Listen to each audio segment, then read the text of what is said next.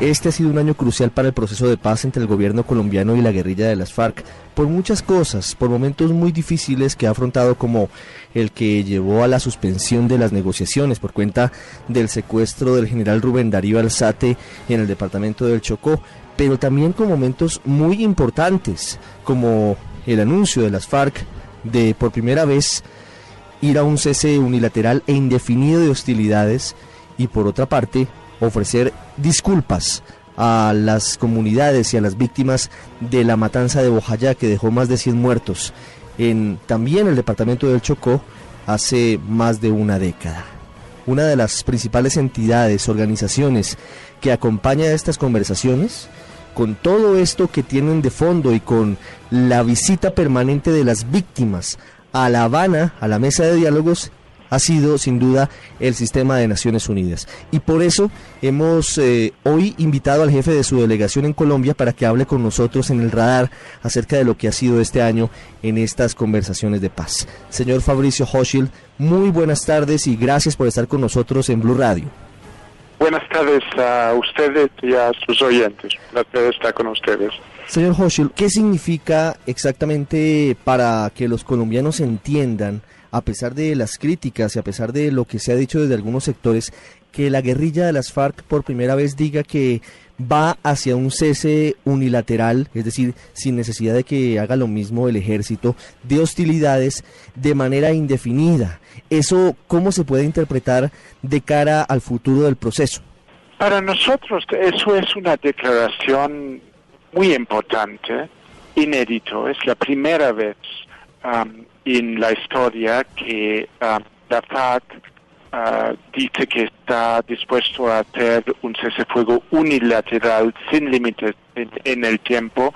Y, no se debe menospreciar uh, ese gesto, um, aunque obviamente en términos de los detalles de la implementación quedan cosas para acordar con la delegación del, gobierno. Lo que, lo que me preocupa a mí es que um, con hay hay muchas miradas hacia atrás en la historia y mucho cuidado, mucho pesimismo debido a los muchos fracasos um, de, del pasado y los muchos sucesos donde los que, que no tienen confianza um, en este tipo de gestos se sienten justificados por lo que ha pasado uh, uh, en, procesos anteriores. Y hay el peligro que, que ese pesimismo y ese negativismo nutrido de, del, del, pasado, uh, de cierta manera, ahoga la esperanza y las oportunidades que deben que existen hacia el, futuro. Y, creo que es muy importante, uh, no de una manera uh, naif, pero es muy importante guardar la esperanza, invertir en la esperanza y tratar de trabajar dentro de lo que es posible para hacer real uh, ese compromiso de las FARC y lograr resolver los detalles para que eso se pueda implementar. Yo creo que eso tendrá un impacto enorme um, en las zonas de conflicto donde cada día aún hay miles de personas sufriendo por la existencia continua del conflicto. Dos preguntas más, eh, señor Hochil, agradeciendo estos minutos hoy sábado aquí en Blue Radio. La primera, que es eh, un poco logística frente a este cese unilateral del fuego que han anunciado las FARC, sobre todo lo que tiene que ver con lo que ha respondido hasta el momento el gobierno, que no acepta por ahora una veeduría de ese cese de hostilidades ni de UNASUR, ni de CELAC, ni del CICR como lo piden las FARC. Y lo segundo, que por ahora, por ahora, el gobierno dice que no cesará operaciones militares contra la guerrilla. ¿Eso determina el fracaso del cese unilateral anunciado por las FARC? Es un cese fuego unilateral que, ha declarado las FARC. Eso es muy importante. No, no, no han cambiado de retórica y eso merece reconocimiento. Um, eh, segundo, de, verdad, um, uh, organizar, determinar los detalles del el monitoreo de un cese fuego es muy complicado. Sobre todo es muy complicado en una situación donde no hay claras líneas um, de frente, claras líneas de, batalla. Um, y eso necesita un trabajo conjunto. Cualquier mecanismo de verificación formal um, eh, tiene que ser acordado entre las dos partes. Y, lo que queda claro uh, de la reacción del gobierno es que no eso no ha pasado aún.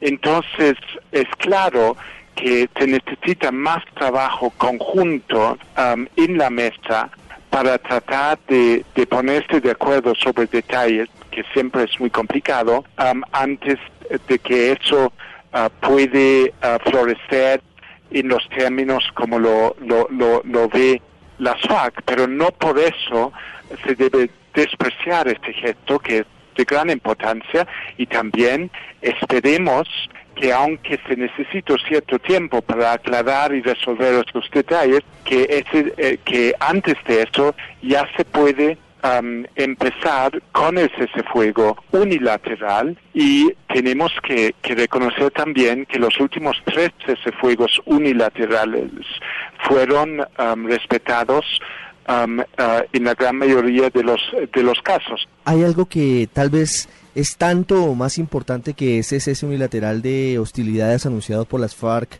y es el haber ofrecido disculpas, el haber eh, lamentado y haber anunciado que habrán reparación las FARC a las familias de las víctimas y a los heridos y mutilados que dejó la terrible masacre de Bojayá en el Chocó en el año 2002, que dejó más de 100 muertos y una cantidad de heridos muy, muy grande.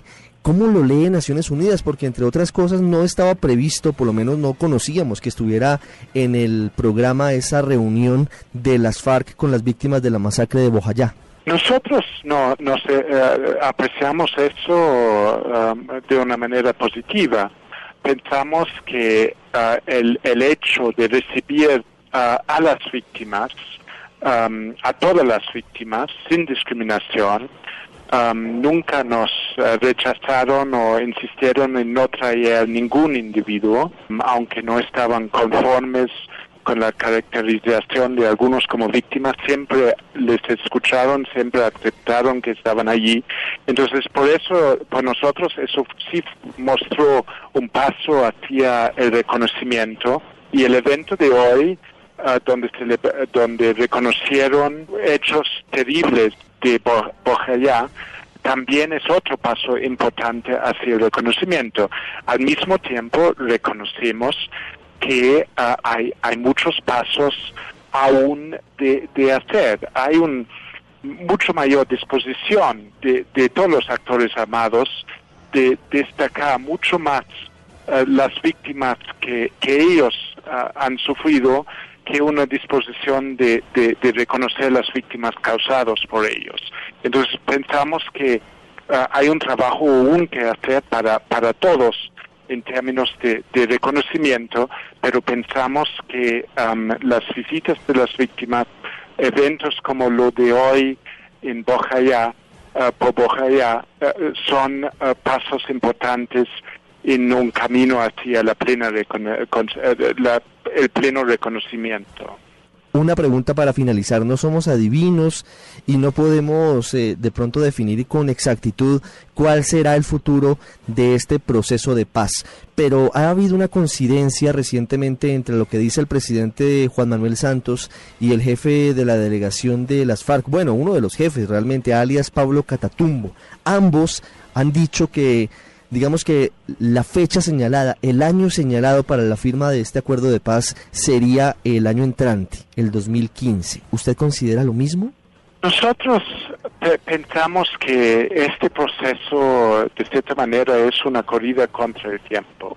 Las encuestas en Colombia eh, muestran que no hay mucha paciencia, eh, que, que, se busca resultados, que, que hay mucho pesimismo y, y por eso es, es muy importante que, que hay avances um, um, en los próximos meses y, y, yo veo difícil, eh, viendo las encuestas, escuchando las opiniones de, muchos líderes políticos, yo lo veo un poco difícil que ese, esa, ese proceso se extienda mucho más allá, más allá uh, del fines de 2015.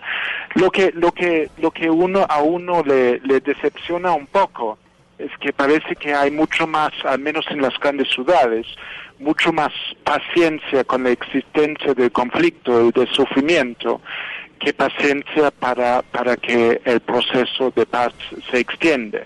Pero eso es la realidad política del país y yo creo que va a ser muy necesario para el proceso y para las partes de tomar eso en cuenta y hacer todo lo posible para alcanzar el proceso, para alcanzar un acuerdo final en el año que viene.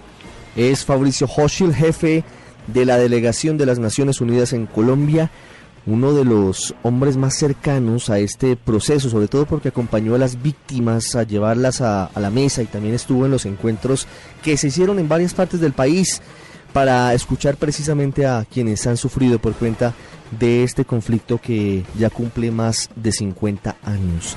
Señor Hochil, gracias. Gracias a usted y muy buenas tardes.